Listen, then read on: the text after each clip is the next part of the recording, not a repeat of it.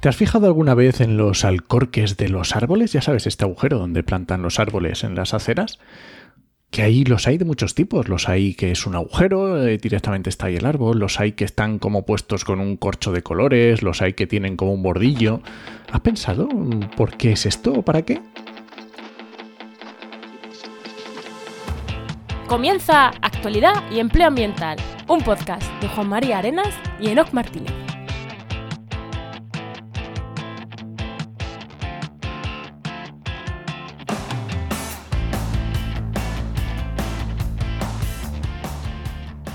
Buenas, soy Juan María Arenas. Y aquí Enoc Martínez. Y este podcast cuenta con el patrocinio de GeoInnova. Profesionales expertos en territorio, medio ambiente y sistemas de información geográfica que puedes encontrar en www.geoinnova.org. Hoy, en el programa 153 del martes 13 de septiembre de 2022, hablamos sobre sistemas urbanos de, de drenaje sostenible que, iba a decir la sigla, me lo he dicho bien, para no decir sud, para que la gente no sepa de lo que hablamos, y me ha trabado la lengua. Pero bueno, no, ¿qué, qué, me cuentas? De, no qué has hecho, sino dónde vas a ir dentro de unas semanicas, ¿no? Pues me voy a las JPoz a Madrid, que es un evento de podcasting del 14 al 16 de octubre. Y oye, si estás por Madrid, si te, si te gusta podcasting y quieres ir a verlo, pues vete a jpod.es, te eh, compras la entrada, te vienes y nos vemos ahí, hombre, yo qué sé. Que, es de la, de la Asociación Española de Podcasting, ¿no? Eso es, de la Asociación Española de Podcasting. Este año es en Madrid, va cambiando de ciudades, el anterior fue en Gijón. Y bueno, pues oye, está muy guay. Mm, ¿Y tú pues, qué me cuentas? Que ya me ha convencido, como voy contigo. que si no pasa nada, yo también estaré por allí. No, pero yo te voy a contar que, oye, ahora que pasa el verano, te voy a decir que el verano es una época buenísima para hacer limpieza en servidores, migrar eh, dominios de un servidor de dominio a otro, migrar CDN, o sea, todas cosas de hosting y servidores que de nuestras web y alguna de clientes, el verano es el momento ideal. Porque tú, tiras, una, tú tiras una web el 15 de septiembre y el cliente no te llama corriendo, ¡eh, que se ha caído la web! Tres minutos, no se entera. Eh, es buen momento para hacerlo y nada, pues eso, el verano hemos estado un poco haciendo, haciendo esas tareas que se pueden programar, incluso para web nuestras. No me llamaste, ¿no? Cuando se cayó trabaja no, no me da 20 minutillos, no te diste ni cuenta, ¿eh?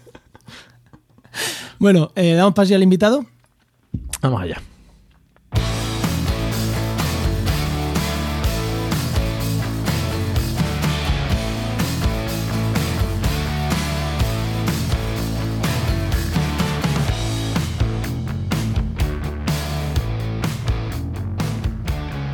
Pues hoy tenemos con nosotros a nuestro compañero Luis Martín, que es ingeniero de obras públicas y máster en hidráulica ambiental.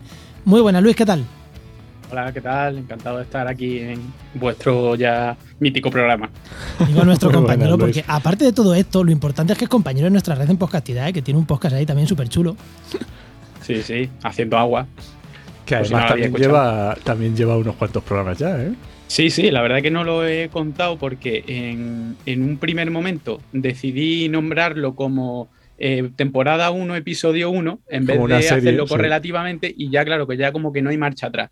Y como el número de programas por temporada pues no es eh, uniforme, pues la verdad que no tengo ni idea, tendría que hacer recuento de cuántos llevamos ya, pero llevamos mm, bastante, mucho. Mm, no sé si llegaremos a 50, pero si no, estaremos por ahí. ¿eh? Muy bien bueno, Luis. ¿Tu pregunta? La pregunta que le hacemos a todos los invitados. Eh, cuando eras pequeño, ¿qué querías ser de mayor y cómo has llegado hasta aquí? pues mira, yo cuando escucho vuestro programa y siempre le preguntáis al invitado esto, yo siempre, primero pienso, yo nunca he querido eh, ser de mayor algo así en concreto, de quiero ser futbolista, quiero ser astronauta. Lo único que me acuerdo de pequeño, que yo en alguna vez he dicho que quería ser esto, y de pequeño estamos hablando que a lo mejor cuatro o cinco años, era cuando en mi calle pasaba el camión de la basura y se bajaban los basureros a, coger los, los, cubos de la basura. Pues yo los saludaba, me hacía muchísima ilusión y, y yo quería ser e, esa persona. No sé por qué. Muy pequeño. Me hacía muchísima ilusión. ¿El, olfato lo tenías malo algo? No, estaba lejos. Los, los, contenedores estaban lejos. Yo lo veía ahí a lo lejos, pero como era de noche, estaba todo oscuro. Y, si lo saludaba, pues te saludaba. Porque claro, de repente ve a un niño en una ventana allí que te saluda, que te decía hola, pues yo lo saludaba. Pero luego nunca he querido, he tenido la, en la cabeza ser algo en concreto, ni tirarme para una rama, ni cuando ya estaba en el instituto, lo típico de, ¿qué quieres ser? Pues yo quiero ser tal, quiero ser cual. Yo no, no te daba una respuesta. Lo que pasa que al final, eh, cuando llegó, me gustaba la ciencia, me gustaba la ingeniería, porque eran ciencias más aplicadas y demás. Entonces yo sabía que quería hacer algún tipo de ingeniería. Pero tampoco soy de las personas súper cuadriculadas de este tipo de ingeniería. Entonces la ingeniería civil, que toca un poco de todo, y me atraía, porque tiene la parte más técnica, pero tiene incluso la parte ambiental, un poco que eh, coge un poquito de todo. Y por eso me decidí por, la, por este tipo de ingeniería, la ingeniería civil.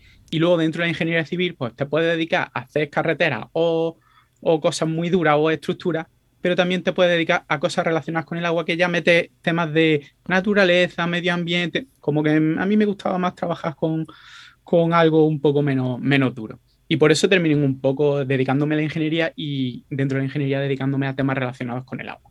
Por mm, estar con un pie en varias cosas que me parecía más interesante ingeniería civil es de estas ingenierías un poco raras y que la gente no conoce, porque la ingeniería son informática, eh, industriales, caminos. Bueno, ingeniería informática, eso ya empezaríamos a discutir si la informática es una ingeniería. Bueno, sí, pero ya sabes lo que telecomunicaciones, telecomunicaciones, pero que es de las, De las menos comunes, que a mí me parece súper chula, ¿eh? ingeniería civil también, pero que, que no son las comunes, son puertos, caminos y puertos. Y, es que, esa ingeniería civil, es que eh, le cambiaron el nombre, ¿vale? Ah, lo que yo soy, por ejemplo, obras públicas, que es la técnica, y la eh, caminos, canales y puertos era la superior.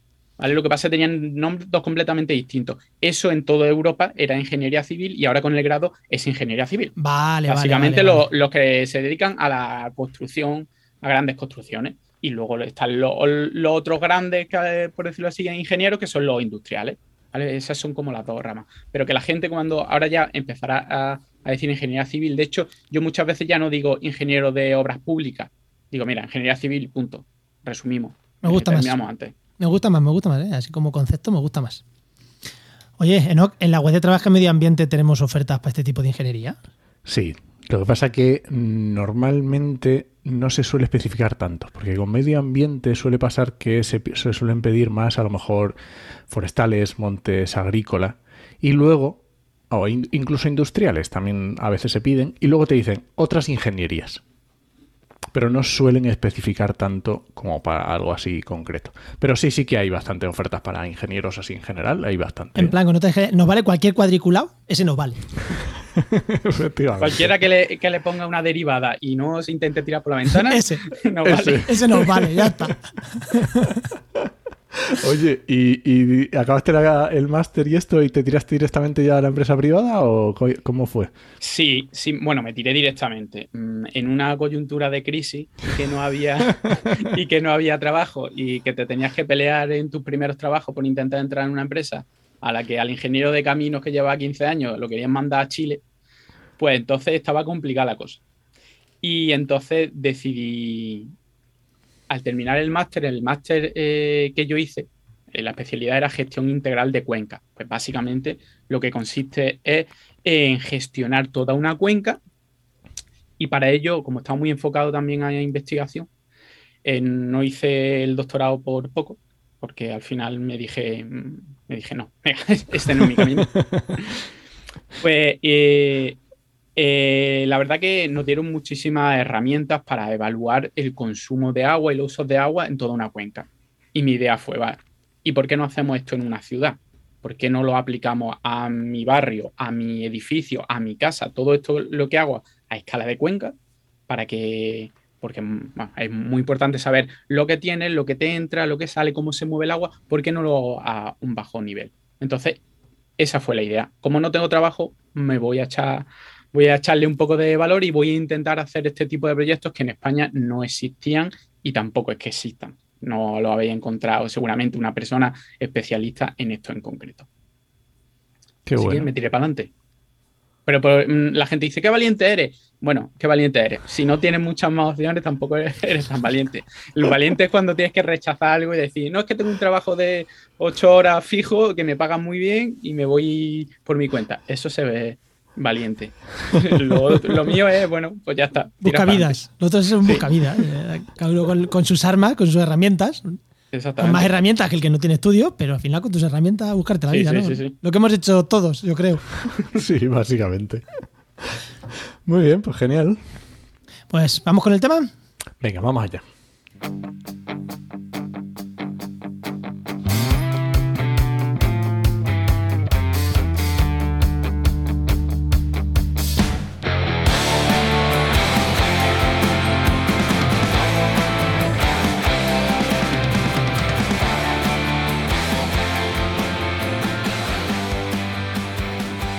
Cuando llueve en un pueblo, eh, agua corriendo por todos sitios, alcantarillas en algunos sitios desbordadas, en otros el agua no se mete a las alcantarillas. Dices, mm, no hay manera de construir esto de otra manera, que, los cauces de agua no se mezclen, que, las, que, las, que, la carretera filtre un poquito de agua, porque al final es posible, ¿no? Eh, pero yo no tenía ni idea de que existía una cosa que no me puso en el podcast llamada SUDS, algo así, S-U-D-S. Dije, ¿quién narices es esto? Eh, y me dice, Sistemas Urbanos de Drenaje Sostenible. dije, ostras, temazo.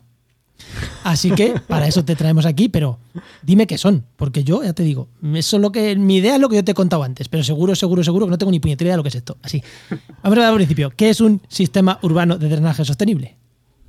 Eh, bueno, lo primero es decir que SUDS en concreto no es una cosa en concreta, ¿vale? Sud es más bien un cambio de filosofía, por decirlo de alguna manera, ¿vale?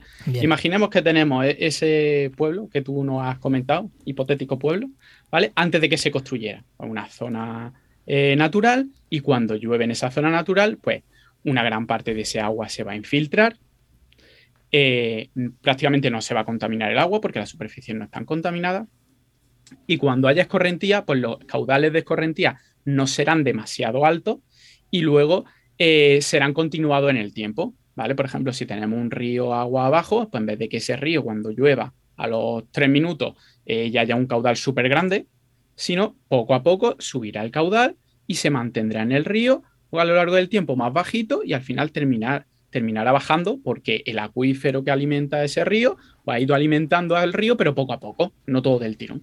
Vale. Ahora construimos nuestro, nuestro, Urbanización de ciudad. Exactamente, bueno, nuestro pueblo, lo que, lo, que, lo que sea. ¿Qué hacemos? Impermeabilizamos la mayor parte del, terreno, con lo que conseguimos que mucha del agua que, nos cae no se va a infiltrar, ¿vale? No se va a infiltrar, no va a llegar al acuífero.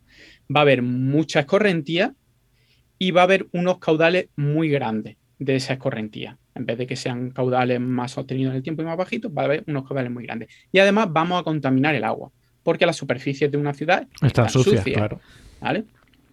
De hecho, eh, aunque la gente pueda pensar, y se pueda pensar en un principio de manera un poco lógica, bueno, es agua de lluvia. Sí, se puede ensuciar un poquito, pero no mucho. De hecho, en las ciudades se ha medido y las primeras, sobre todo lo que se llaman las primeras aguas, cuando no ha llovido durante un cierto tiempo y caen las primeras gotas, ese agua, el, sus niveles de contaminación puede ser más grandes que, que la agua residual. si, si hay mucha contaminación. Entonces, ¿cuál es la idea? Si esto me pasa en una ciudad por impermeabilizarla y la única manera que, tengo para desahogar el agua es simplemente meterlo en una tubería grande, tengo que hacer algo para que los volúmenes, que infiltre sean mayores de lo que se está haciendo ahora, los caudales que yo expulso de mi urbanización, de mi pueblo, también sean, sean más pequeñitos y la calidad de agua que yo infiltro sea mejor. Entonces, ¿cuál qué, sería lo ideal? En, un, pueblo, que la situación de drenaje antes de construir y después de construir fuese prácticamente la misma. Si yo pudiera medir la calidad, el volumen que infiltro y los caudales, pues yo no supiese si he construido un pueblo, una urbanización o no la he construido. Desde el punto de vista de la hidrología se comporta más o menos igual. Esa es la teoría de los sistemas urbanos de drenaje sostenible. Ahora, la siguiente pregunta es, ¿y eso cómo, lo hacemos? ¿Cómo narices hacemos eso? Es que como, como carta a los Reyes Magos está genial. Exactamente. Eso sería mi objetivo. Mi objetivo, si mi para que yo decir que mi drenaje es completamente sostenible, si tengo esos parámetros antes y, después que eh, después, eh, puedo decir que es sostenible. Eso es lo que quiero hacer. Ahora, lo primero, bueno, mm, podemos ver que en una ciudad, cuando tú ves una calle, incluso cuando hay jardines y demás, tú ves, por ejemplo, los jardines están elevados, así que cuando hay mucha lluvia, el agua de los jardines se va de los jardines. En vez de que vaya a los jardines el agua que tiene capacidad de ah. infiltración, ves una riata y la riata siempre está por encima. Eh, el agua cae a la carretera y luego la mete en una tubería. Además, parece que nos, mm, eh, nos dan dinero por cada litro de agua que metemos en la tubería. Parece que todo venga rápido, que se vaya rápido y, da igual. y, que, se mezcle con el agua residual, además, si puede ser. Bueno, eso, eso, es, eso, eso es otra cosa, si lo que lo comento. Pero, por ejemplo, ve, eh, mira fotos de un eh, una ciudad inundada, cualquiera, Madrid, inundaciones de no sé qué, eh, Albacete, inundaciones, no sé qué. Tú ves las inundaciones y ves normalmente las carreteras llenas de agua y los jardines a los lados completamente secos. Dices, no, debería ser al revés. El jardín puede tirarse inundado dos días sin problema. Yo lo que no quiero es que haya en una zona sucia y en una zona complicada que no haya, que no haya agua. ¿Vale? Entonces, en principio está todo eh, pensado para evacuar la máxima agua eh, posible y rápidamente, que no haya ningún problema. La naturaleza un poco eh, que le den por saco. O el que se tenga que ocupar de, ese agua con esa calidad y con ese caudal, pues ya se tendrá que encargar a alguien. Pero yo en mi calle, eso de que se tire inundado un trozo de mi calle durante una hora o dos, eso no, no le cabe en la cabeza a nadie. Y luego tiene otro problema el problema de que el agua residuales y las aguas de lluvia se mezclan eh, en los desarrollos antiguos, ¿vale? Esto ya en, España, por ejemplo, eh, desde hace muchos años no se puede hacer así. Las aguas pluviales tienen que ir por un lado y las aguas eh, residuales tienen que ir por otro. ¿Qué pasa? Que si tú, por ejemplo, yo construyo una urbanización en la zona alta del pueblo y esa urbanización la tengo que conectar con la zona antigua del pueblo, pues vale, yo puedo tener el agua Mm, pluvial y el agua fecal por otro lado. Pero si abajo en el pueblo solo hay una tubería, pues eh, por ahí va, vais todo. Eso, eso te iba a decir, que, siguen estando esas tuberías que conectan, que, unen mucho. Claro, ese es ah, el problema, sí. Esto es muy interesante porque eh, el, tema de. se llaman redes separativas o redes unitarias separativas porque separan pluviales y, residuales o fecales y unitarias, pues las que dice Luis, que están en la típica que se pusieron. Entonces, en la parte antigua de los pueblos suele haber eso y claro, si todo va pasando por ahí, pues obviamente da igual que tú lo separes en un lado porque luego se junta. Lo que es muy interesante que se hacen desarrollos nuevos ahora es que lo que haces es que las, eh, la parte de pluviales en vez de hacerle un, tratamiento en la estación depuradora completo, igual que le vas a hacer a las otras, le pasas por un decantador de grasas o unos sistemas mucho más sencillos y directamente evacúas a un cauce que es una forma de no mezclar y, cuando hay una lluvia no, saturar la, depuradora, ¿no? Claro, lo que, se, lo que muchas veces lo que, se, lo que se hace, y se hace también en las redes unitarias al final, como eh, tú tienes unos caudales que pueden ser muy grandes cuando llueve y primero, eh, las tuberías de, no te van a permitir llevar esos caudales. Cuando ya se han acumulado, eh, has conectado muchas calles y muchas casas, en un momento dado puede ser que sea imposible, ¿vale? Y entonces, antes de que reviente la tubería, o que llegue un caudal muy grande a la depuradora y la depuradora no pueda manejarlo, lo que se hace es poner aliviaderos. Es decir, cuando me llegue el agua a esta altura, pues lo único que puedo hacer es eh, evito que, las partículas sólidas más grandes, que si papel y demás, le pongo una reja, pero todo lo que pase de un determinado caudal lo tengo que, echar al río. Obviamente está más diluido, se supone que tiene un grado de dilución relativamente grande, pues bueno, mm, no es lo ideal, pero bueno, al menos no es, no es agua eh, muy contaminada. Y es la única manera de, poder eso, de solucionarlo y, y, defender un poco tu infraestructura que al final eh, funcionan eh, en los caudales que funciona. Tú no puedes eh, prever que una o intentar que una depuradora te pueda gestionar unos caudales brutalmente grandes, porque eso te va a pasar cuánto, tres, cuatro, cinco, seis veces al año. Y el resto del año tiene unos caudales que son 20 eh, veces menores, mm, tampoco tendría sentido sobredimensionar la infraestructura desde ese punto de vista. Oye, antes de irnos a otro, antes de irnos a otro tema, eh, has dicho que en las ciudades las construimos eh, dejando el parque encima de los. que me ha parecido muy gráfico, pero es que es cierto. ¿De quién, pregunta rápida, ¿de quién es culpa eso? ¿De, mm. de quién? Bueno, yo muchas veces eh, yo le echo la culpa al votante medio, como muchas otras cosas, porque imagínate que tiene una ciudad y que de repente el parque se te inunda o la ciudad no, no está a los cinco minutos de haber caído una tormenta, no está perfecta. Pues no hemos acostumbrado a ese tipo de cosas. ¿Quién ha acostumbrado a, ese tipo de cosas a la gente? Quiero decir, que esto es culpa de por qué es más barato construir así, es culpa de que eh, de, una mentalidad antigua, es culpa de que los ingenieros de caminos han tenido la concepción de que el agua, si no llega al río, si no llega rápido al mar, está, está molestando. Eh, ¿De quién es culpa? Eh, de todo un poco. Al, al final es culpa de, no tener una conciencia medioambiental, realmente, porque mm, ¿qué problema ah, tiene el, el drenaje actual? Eh, bueno, puede tener un problema técnico de que se sobresaturen las redes, bueno, vale, pero el resto de problemas son realmente un problema medioambiental. Si no, tú, no piensas que infiltrar menos terreno, menos agua en el terreno eh, es un problema medioambiental, que los caudales sean demasiado grandes también es un problema medioambiental. Eh, se han visto muchos casos de ríos que se han destrozado en la primera lluvia tras construir una urbanización, porque de repente el caudal del río es cuatro o cinco veces superior en un momento dado al que ha pasado normalmente en toda su vida. Entonces, ese tipo de impactos que son medioambientales antes no se tenían en cuenta. Cuando se han empezado a tener en cuenta, hemos dicho, oye, esto hay que hacerlo de otra manera. Y luego también está la, la pega que siempre ponen el tema del mantenimiento y de la fiabilidad.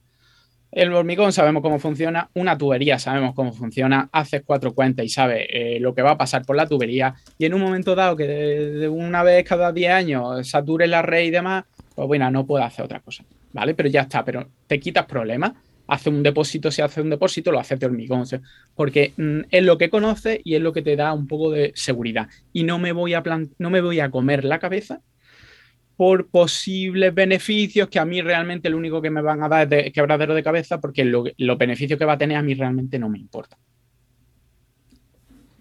Ese es el problema, básicamente. Pero ahora ya sí, ahora ya las nuevas generaciones estamos viendo que eso hace falta y ya se está, eh, se está cambiando un poco la filosofía y están intentando introducir estos sistemas urbanos de energía sostenible. Que decirlo una cosa muy importante, estos sistemas no sustituyen al sistema eh, de toda la vida, es un complemento, es simplemente para que funcione mejor. Si nosotros ponemos... ¿Y cómo lo hacemos? Venga, por ejemplo, dale, Venga, ponle ejemplos concretos, eso. Lo primero, lo primero que habría que hacer es eh, eh, tratar la lluvia, es decir, hacer algo con la lluvia justo donde caiga, ¿vale? No queremos que la lluvia haya escorrentía, porque si hay escorrentía, eh, se va a ensuciar, se va a juntar con otras correntías, los caudales van a ser más grandes. Entonces, si a mí me cae agua en un terreno, yo la quiero tratar lo más rápido posible. Por ejemplo, eh, un pavimento permeable. ¿vale? Nosotros imaginemos el caso de un gran aparcamiento de estos típicos de centro comercial. ¿vale? Todo. En España, todo, están todos impermeabilizados, porque además son mezclas bituminosas, todo totalmente impermeabilizado. Imaginaos cuando llueve ahí, el caudal que sale de ahí con la superficie tan grande, todo impermeabilizado y además con bastante mierda, porque ahí hay aceite, hay restos de gasolina, restos de freno, de todo, mucha mierda, ¿vale? Eso no tendría sentido hacerlo mm, para que un sistema sea eh, de drenaje sostenible. ¿Qué se hace, por ejemplo? Eso se ve mucho, aquí se está viendo alguna en, en algún momento, pero se ve, por ejemplo, mucho en Estados Unidos, que es entre fila y fila de coches en medio, en vez de mm, aparcar un coche de morro contra otro coche, pues en medio de esos dos morros deja un poco de espacio y ahí pone como un jardín, ¿vale? Una zona deprimida con vegetación. Y entonces el agua se drena ahí, ¿vale? Ah, qué bueno. Se infiltra la vegetación y la, y la grava que hay, se le pone una serie de gravas, hacen que se creen una serie de... Eh, de biofilm de, bacterias que depuran el agua. Entonces lo que hago ah, es no, no la dreno directamente de la superficie, sino que primero la dreno ahí. ¿Vale? Si la lluvia no es muy grande, pues ese sistema tendrá la capacidad de infiltrar toda el agua y luego de depurarla. ¿Qué pasa si mm, el volumen es muy grande? Entonces, si el volumen pasa, el volumen que se puede infiltrar, porque la infiltración es finita, pues yo tendré una velocidad de infiltración que dependerá del terreno y demás. Primero empezará a acumular, a acumular un poco de agua y se encharcará, por eso la, superficie está deprimida. Y si aún así el caudal es muy grande, entonces ya conecto eso con el sistema de toda la vida, con mi tubería. Cuando el caudal es muy, muy, muy grande, es como un sistema de emergencia. Pero toda el agua anterior de la mayoría de las lluvias, que son lluvias de menos de menos intensidad, las gestiono yo, las infiltro yo y las depuro yo. No espero a, que el muerto vaya a, a la depuradora, sí. Exactamente, a la depuradora o, al, o al, o al desarrollo que esté agua abajo mía. Porque yo le voy a echar agua a la tubería, pero lo mismo, si le echo mucha agua a la tubería, el problema lo tiene eh, pues el barrio, entre comillas, por decirlo así, por el que pase esa tubería. El problema es como que le vamos echando el muerto uno a otro, uno a otro, agua abajo, hasta que con suerte por lo menos llega a la, depuradora. Pues eh, eso es lo que queremos conseguir. Y podemos conseguirlo. Eso, por ejemplo, se le llama, por ponerle nombre, se le llama eh, área de, de bioretención, por ejemplo.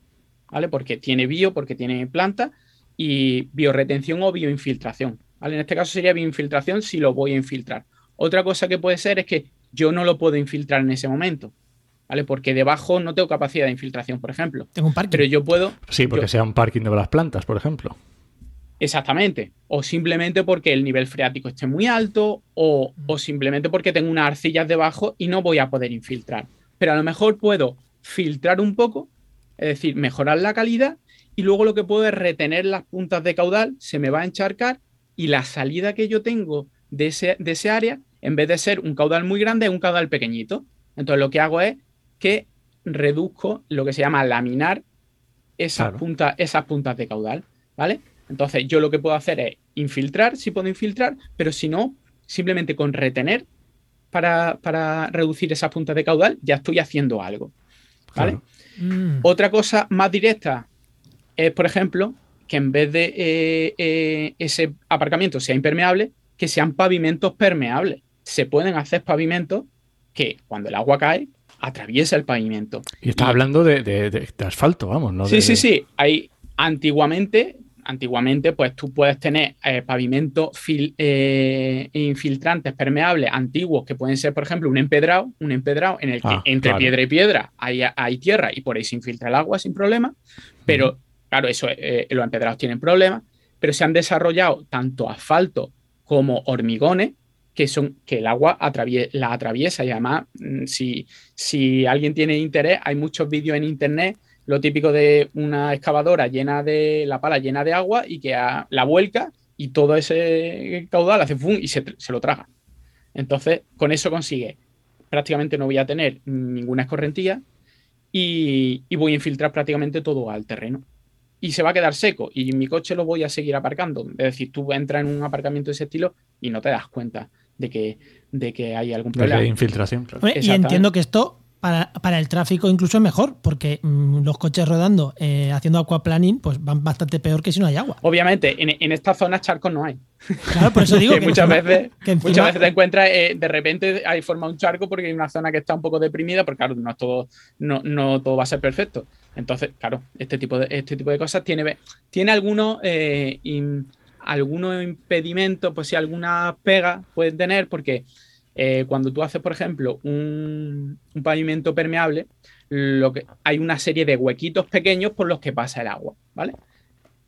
El problema está en que eso se puede llenar de polvo, se puede llenar de algunas ah, partículas, entonces hay que hacer una limpieza, llaman un barrido, a veces de vez en cuando hay que hacerle un barrido. Entonces, el primer día, el que vemos cuando el vídeo de la excavadora, eso es el primer día, que infiltra que no vea, pero luego esa capacidad baja un poquito, pues claro, al final es un poquito de basurilla que entra, de polvo y demás, pero tú lo que tienes que hacer es mantener una capacidad mínima para que eso siga funcionando bien. Entonces, claro, si yo a ti te digo que en tu centro comercial, en tu aparcamiento, eh, voy a poner un sistema, un pavimento permeable, que a lo mejor te cuesta un poco más de dinero hacer la mezcla bituminosa y ponerla, porque, bueno, es nuevo, no es el de toda la vida y que tienes que tener un, mantenimiento, pues a lo mejor tú dices, sí, sí, porque esto es muy bueno para el medio ambiente, o puedes decir, pero la normativa me, obliga. No, pues entonces me a tu casa.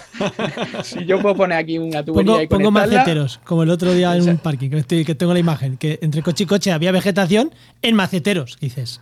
Ahora que lo dices es como que había costado ponerlo en el suelo directamente. Claro, pero el macetero, por ejemplo, cuando cae una bolsa y se vuela, pues no cae dentro del macetero. Se cae debajo y lo barre.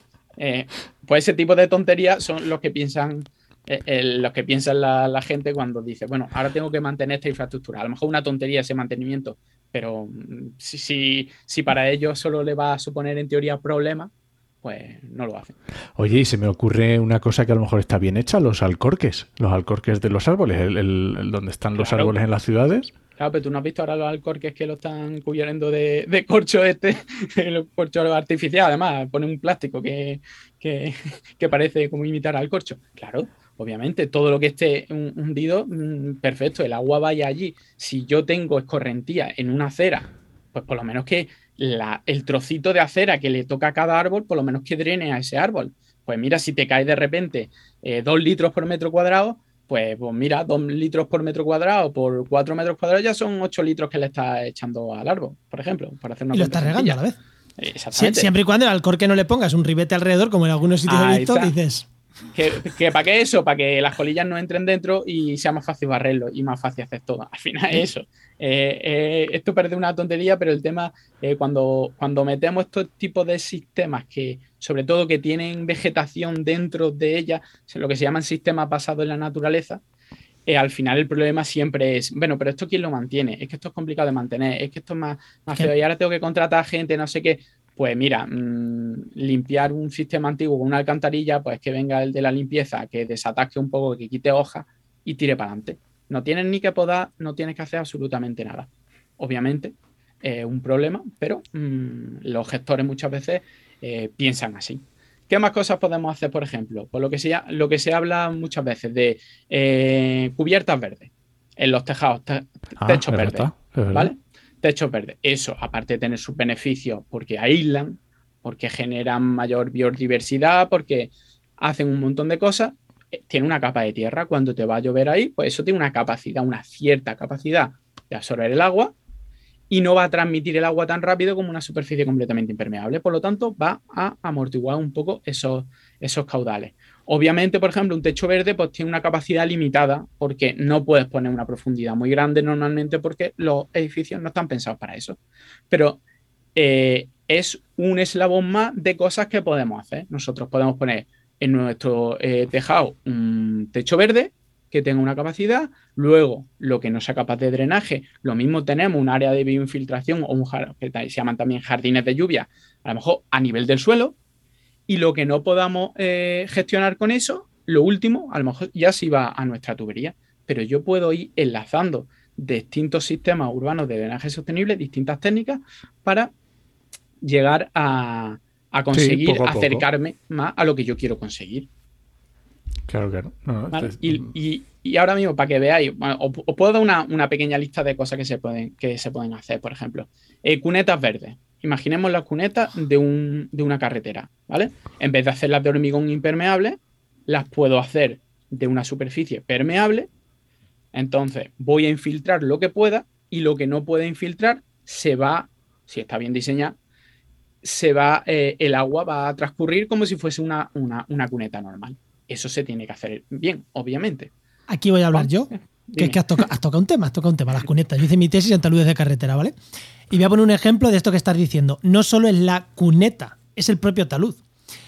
Eh, muestreando durante la tesis, la mejor parcela de muestreo, donde más especies amenazadas nos aparecieron, más diversidad, más de todo, estaba dentro de un talud de una carretera. Muestreamos fuera y dentro de los taludes.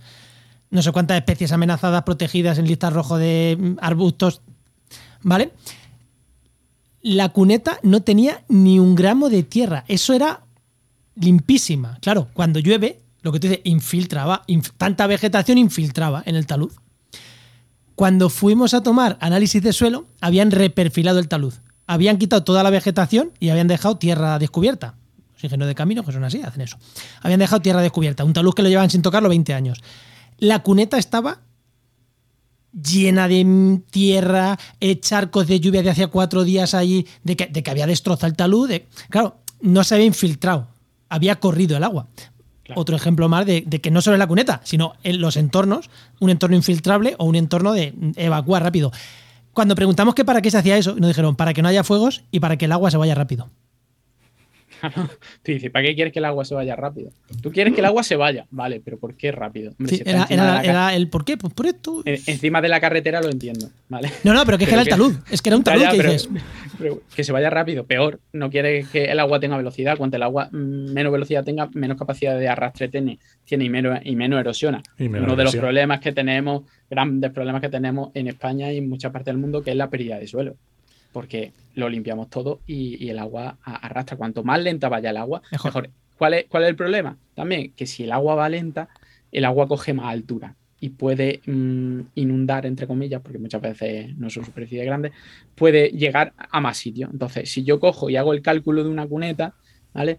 Y le pongo una pendiente y le pongo hormigón, pues me va a salir que el agua, la superficie del agua, la cota del agua, va a llegar a 30 centímetros. Si ahora cojo una cuneta y le pongo tierra y le pongo, por ejemplo, vegetación por encima, pues me va a salir que a lo mejor el agua llega a 70 centímetros. Por lo tanto, tengo que hacer una cuneta más grande. Tengo... Al final, si no pienso nada más que los números, es un problema. Pues entonces ya está, cuneta de hormigón y tira para adelante.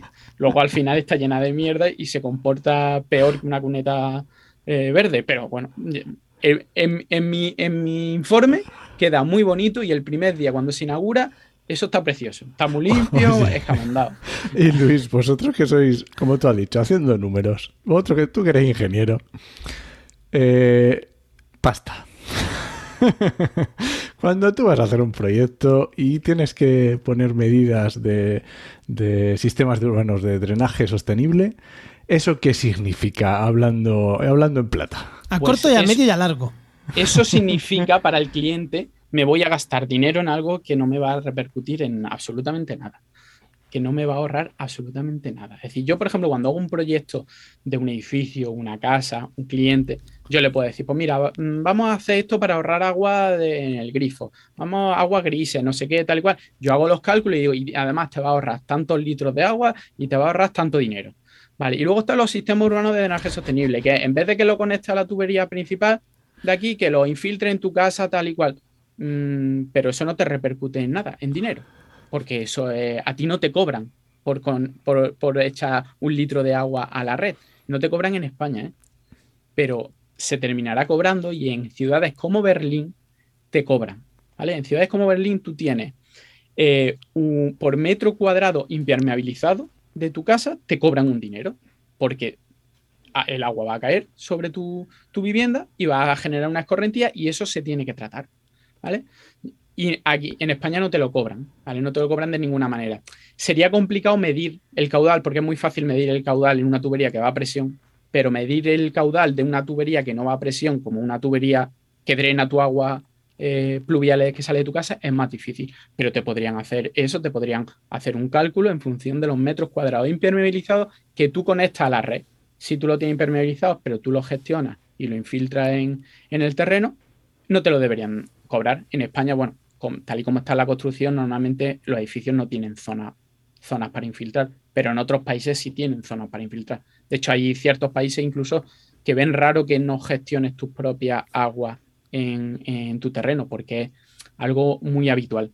Pero claro, como no te lo cobran, pues, pues da igual. Mucha gente me, me viene y me dice, eh, es que gastamos mucha agua porque el agua está muy cara y demás, entonces queremos hacer algo. Y claro, y además en la factura te cobran el saneamiento igual que te cobran el abastecimiento, pero claro, yo utilizo agua para regar y ese agua no va a la depuradora, pero me la siguen cobrando. Y entonces yo le digo, sí, vale, ese agua que tú en vez de tirarla por el bate, la utilizas para regar y o se evapora o se infiltra, em, no te la cobran, pero tampoco te están cobrando el agua que cae de lluvia que tú estás eh, generando como escorrentía y la estás conectando al sistema. Eso también tampoco te la cobran. Y eso nos cuesta dinero a todos de, eh, tratar y depurar y, transportar. Así que lo mismo no te porque tienes que quejar tanto. Pero claro, mientras no se cobren. Por, insistir en cuanto a precio, vale, estos sistemas que has dicho, que estamos hablando de que si una construcción cuesta 100 millones, aplicar estas técnicas puede irse a los 1000 o a los 120. Eh, hombre, este, eh, este, es que claro, es que mm, va, a depender mucho de, de, qué, de qué proyecto estemos hablando. Sí, pero que es un poquito más o es meterle Es un poquito más, es un, es un, poquito más. De hecho, es relativamente fácil hacer un, eh, por ejemplo, para una vivienda unifamiliar, ¿vale? del último proyecto que yo he hecho, podríamos estar hablando de que con todo, a lo mejor eran unos tres mil y pico, cuatro mil euros todo. Que, tu, que, tu, casa no estuviera conectada al, sistema general de agua. En este caso fue una vivienda eh, que tenía que hacer una obra gigantesca para, conectarse al sistema general de agua. Y entonces lo que hicieron es eh, un sistema para, infiltrar eh, el agua en, el terreno o reutilizarla y no tener que conectarse y más o menos el precio que salía por el depósito que utilizábamos y demás, eh, básicamente eso. Y tenía la capacidad de reutilizar el agua. ¿eh? Incluso, incluso a lo mejor la fecal y todo. No sé, no, no, la fecal, eh, no, el agua de lluvia. Ah, vale. No podían conectarlo porque el agua de, lluvia, el, sistema era separativo y la tubería de agua mm. de lluvia estaba en una calle, pero en, el otro lado de la calle, ¿vale? Era una calle de doble sentido con dos carriles, entonces estaba en el otro lado, en vez de estar en su lado. y tenían que, abrir, todo, abrir toda, toda la, calle porque la casa estaba hecha, pero la, mm. la, carretera también. Entonces tenían que montar un, follón y entonces vieron la posibilidad de, de, de, infiltrarla y reutilizarla. Solo este tipo de agua. Eh, estos son para aguas de lluvia. Esto no lo podría hacer para aguas fecales. ¿Vale? Vale, aguas de lluvia que se supone que son, eh, técnicamente se denominan aguas grises, ¿vale? Porque no son aguas negras como las aguas de lluvia que se le llaman, porque no tienen tanto contenido en materia orgánica, tienen muchísimo menos, tienen menos peligro, pero aún así no son completamente, completamente limpias. eso, sí que hay que tenerlo claro. Si nosotros quisiéramos reutilizarlo, lo ideal, sobre todo si son superficies eh, que puedan estar contaminadas, es hacer algún tipo de tratamiento pequeño tratamiento. Pero muchas veces, si la zona está bastante limpia, simplemente con quitar hojas y en un momento dado que te quieras curar en salud, que le ponga una pastilla de cloro y que el agua pase por una pequeña pastilla de cloro para que se clore un poquito, la puedes utilizar para, no para bebértela, obviamente, porque eso ya sería eh, más complejo, pero por ejemplo para, para limpieza, para regar, para todo eso se podrían, se podrían utilizar perfectamente. Vale, y hablando de todos estos sistemas, además de este que nos has contado de Berlín, del tema de que cobren, eh, algún, algo, ¿alguna ciudad en España o alguna ciudad fuera que a ti te, que te suene o que hayas visto ejemplos que lo hacen las cosas guay? Eh, ¿Algo así para ir cerrando? Pues en España salen algunos casos, ¿vale? Eh, algunas pruebas. Sale, por ejemplo, Barcelona, tiene algunos casos. Si buscáis en internet, tiene algunos casos concretos de, sud, de los sud más eh, mm, con vegetación y demás que son los más evidentes. En otras zonas lo que se está haciendo ahora mucho y hay mucha legislación y se está haciendo más de lo que parece, pero no se ve tanto, eh, son lo que se llaman los eh, depósitos de infiltración. ¿Vale? Lo que se utiliza son una cosa que se llaman celdas de infiltración, que son como, imagínate, como una especie de caja grande de plástico, pero que simplemente están malladas, que no, que no están cerradas, ¿vale? Prácticamente es como una especie de estructura. Entonces, tú lo que haces es montar un depósito con esas piezas como si fuese un, tente, un Lego, con la forma que tú quieras. Eso lo envuelve en una geomembrana o en un geotextil. Si tú quieres que se infiltre por la parte de abajo, pues pones un geotextil. ¿Vale? Lo haces como un regalito, haces como un paquete y eso lo entierra. Entonces lo que hace es que el agua de lluvia llegue allí y se infiltre. O si no se infiltra lo suficiente, por lo menos que cuando salga de ese depósito ya salga con un caudal más pequeño. Por ejemplo, esto se hace mucho y ahora mismo es casi lo que más se está haciendo porque si lo veis es una cosa como muy simple, eh, va enterrado, tiene poco mantenimiento, eh, es casi como hacer un depósito de hormigón, pero... Sí, pero, pero, con, los con, las paredes filtrantes. Claro, sobre todo la parte de abajo es, filtrante. Entonces, eso sí se está haciendo, por ejemplo, en el Wanda Metropolitano, lo que se hizo mm. allí, eso, todo el drenaje tenían celdas de infiltración. Seguramente pasaréis por zonas nuevas en los que tienen celdas celda de, infiltración. Es decir, ese tipo de cosas se está haciendo eh, mucho más. Eh, sistema urbano de energía sostenible con soluciones basadas en la naturaleza, que en parque y demás se están haciendo. En Madrid hay un parque que lo utiliza. Normalmente cuando se hace, incluso te ponen eh, cartelitos para, obviamente, para la comunicación, que lo deberían de hacer incluso más. Y curiosamente, eh, los que más utilizan esto son países de, mm, que llueve más, también que llueve más, pero que llueve, que llueve con menos intensidad, como, como Reino Unido, que en Europa son, eh, todo esto viene del Reino Unido, y también se utiliza mucho en países como, eh, como los Países Bajos, que tienen un problema, un gran problema con la lluvia, eh, pero porque tienen demasiada, mm, tienen los niveles freáticos muy altos, entonces tienen que gestionar el agua de lluvia muy bien.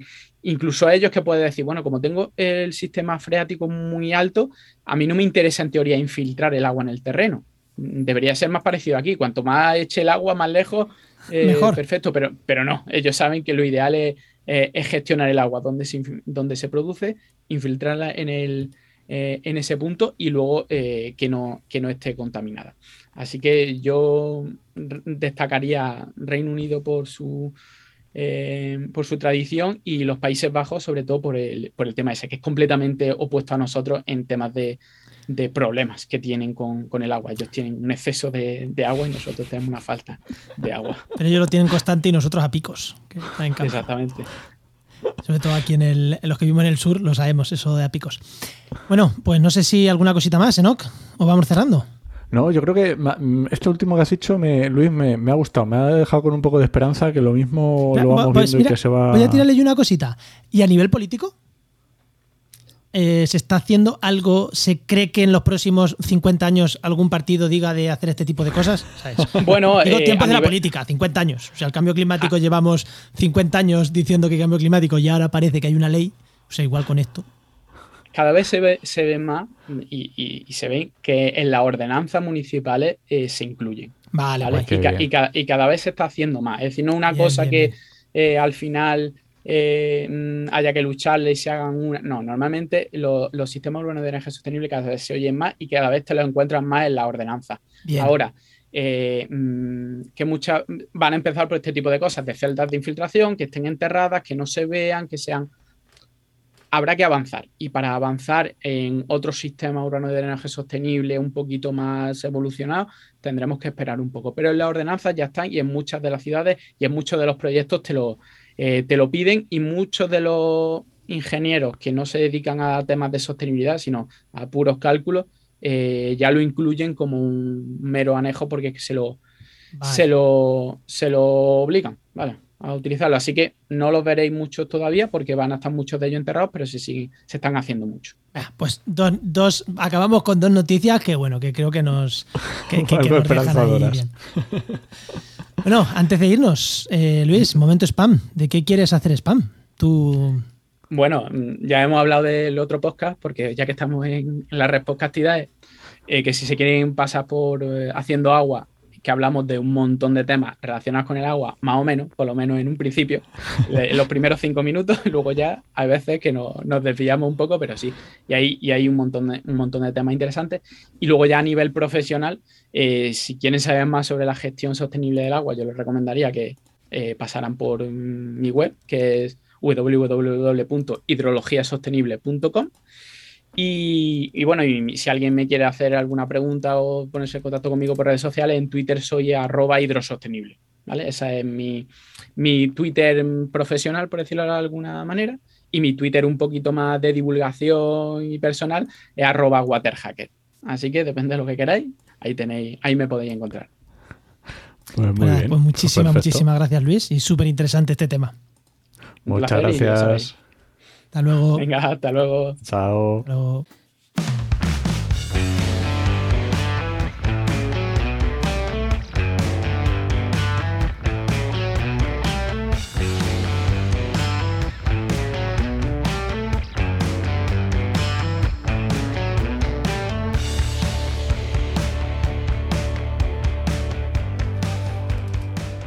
Bueno, no, que hoy tenemos por aquí de nuevo a nuestro amigo Luis Quesada, que que, son temas que hemos dejado pendientes en programas anteriores y que tengo un montón de ganas de que nos cuente Luis. ¿eh?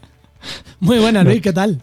Muy buenas. Hola, ¿qué tal? ¿Cómo estamos, Juan? ¿Qué tal, Enoch? Luis de Innova. que nos dejas, nos dejas con las ganas y claro. A ver, hemos hablado de los sellos de huella de carbono, ¿vale? Que hay diferentes sellos. Pero vamos a ver, esto de los sellos, ¿cuáles hay? ¿Para qué sirven? ¿Realmente mm, hay diferencia? ¿Valen para algo? ¿Cómo es esto? Bueno, a ver, eh, como todo. a ver, sí, em, efectivamente existen diferentes sellos, eh, que bueno, los sellos al final eh, no dejan de ser una siempre una algo más relacionado en principio con el tema del branding, ¿vale? El tema de imagen de marca, pero claro, cada vez se va asociando más al propio, em, al propio producto, ¿no? Al propio, la propia filosofía de, la empresa, ¿no? de ser sostenibles eh, y casi siempre va incorporada pues, dentro de la RSC, de la responsabilidad social corporativa, como una de las cuestiones que se tienen que tratar. Eh, eh, por ir consiguiendo, pues eso, mejor marca, mejor sostenibilidad de la empresa, etcétera. Em, existen diferentes tipos de sellos. Si hablamos, por ejemplo, de los, de los que se hacen a través del Ministerio, Transición Ecológica, em, que uno sería el sello de cálculo, ¿vale? el cual digamos que mm, vas a definir el, alcance 1 y 2. Ya hablamos en su momento de los alcances 1 y 2, de emisiones directas, indirectas, eh, que digamos tienen que ver con la, eh, o están en, mm, digamos, en, la facultad de, la propia empresa. Eh, poder alterar esas emisiones. Y después también hay otro sello que es el sello Reduzco, ¿vale? Que es un sello en el cual se hace el cálculo durante los cuatro últimos años y si se ve que hay una tendencia eh, a la baja, que hay tendencia decreciente de esas emisiones, pues eh, te dan ese sello. Normalmente hay muchas empresas pues que eh, lo normal es que tú vayas haciendo cálculos un año, hagas el, cálculo de los años, decir, vale, ¿cómo estoy? Situación preparacional, digamos, ¿no? Situación de partida. Y a partir de ahí haces un plan de reducción.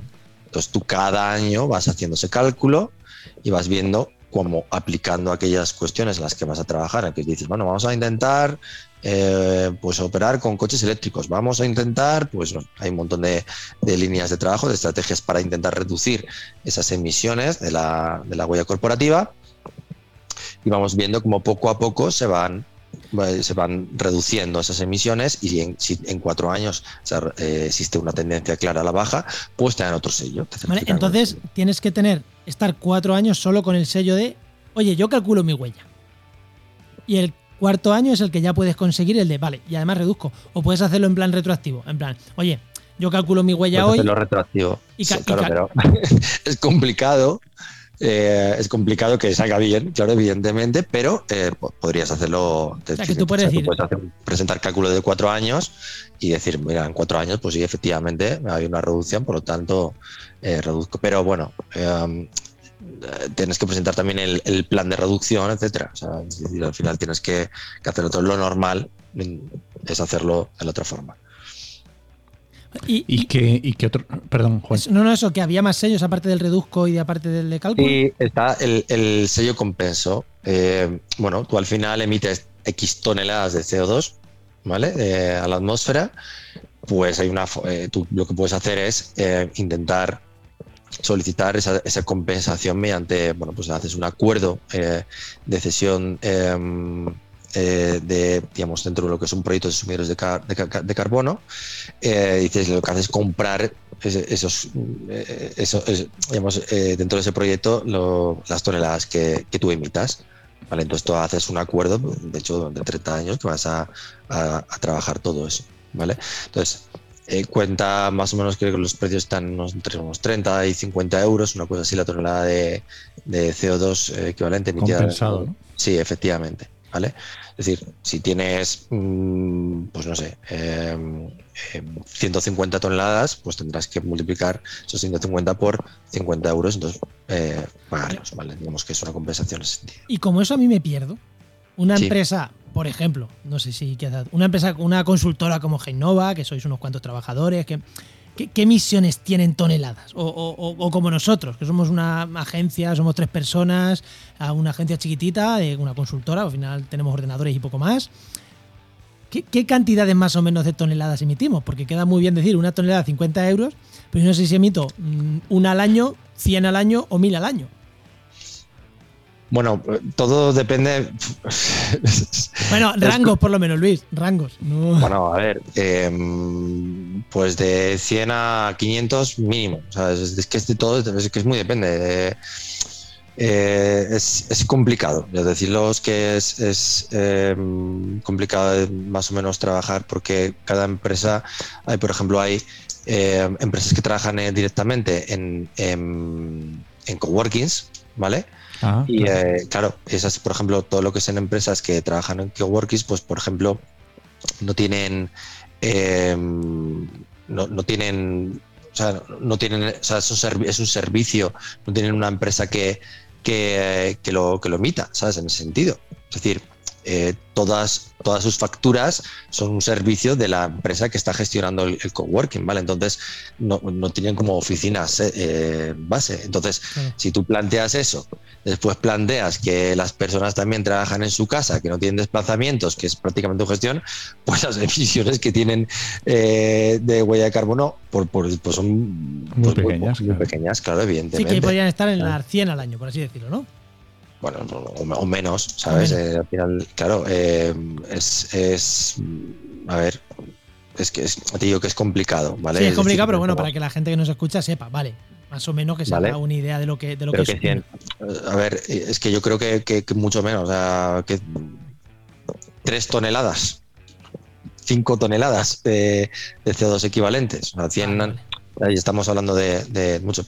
Claro, es que depende de las consultoras ¿vale? Eh, cambia bastante, depende de la, de la, gente. Por ejemplo, ya te digo, por ejemplo, una como G-Innova está en, en, ese orden, ¿sabes? O una, una, consultoría que traje un coworking, si no hace apenas desplazamientos, está en ese orden.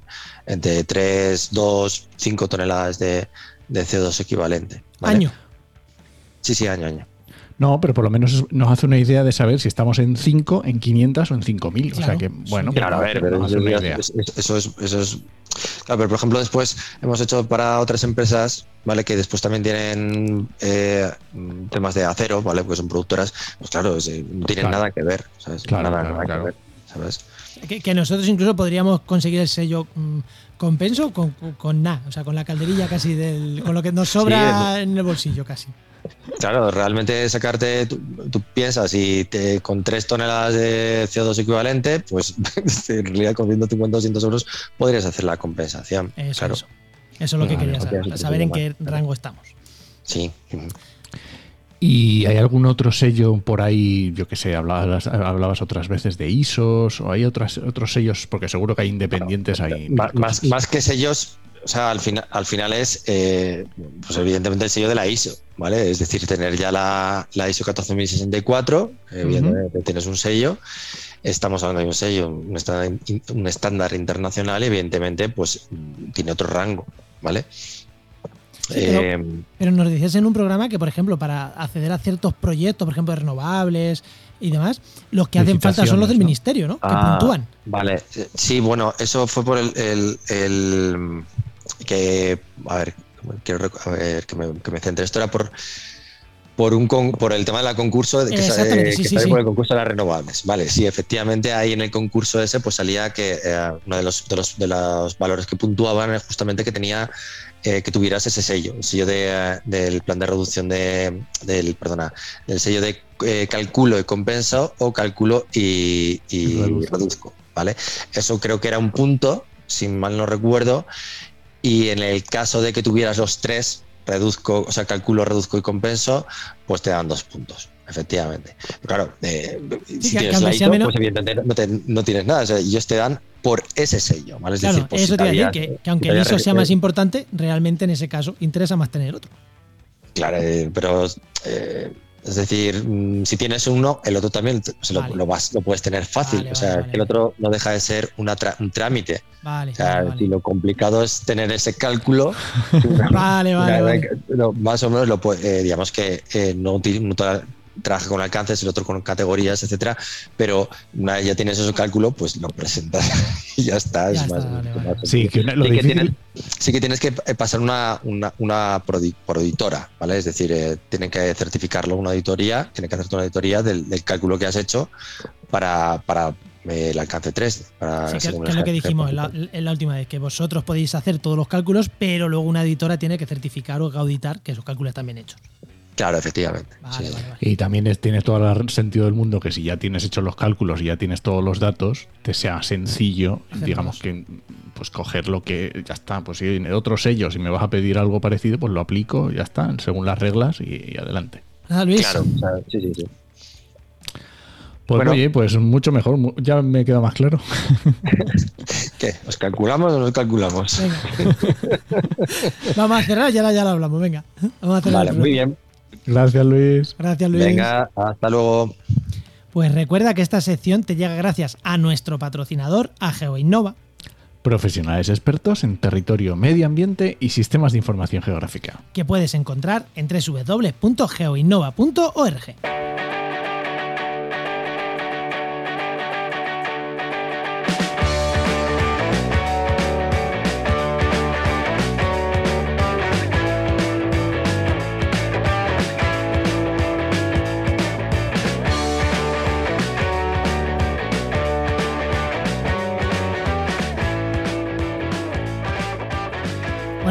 ¿nos vamos o qué? Pues sí, antes una recomendación o un par de ellas. Venga, ah, dos, hoy dos. Venga, hombre, ¿qué me recomiendas? Hombre, por supuesto, haciendo aguas. Es que, o sea, cualquiera que haya llegado hasta aquí no se puede ir sin que el programa sea, el siguiente programa sea de haciendo aguas. Tiene que ser así, ya está. Y si no, tenemos también que vino eh, Marina, Marina Arnaldos, que también es de Haciendo Aguas, que vino en el 112, que hablamos de agua regenerada. Así que ese también se pueden escuchar de este mismo podcast. Pues nada, pues ahora sí que nos vamos, ¿no?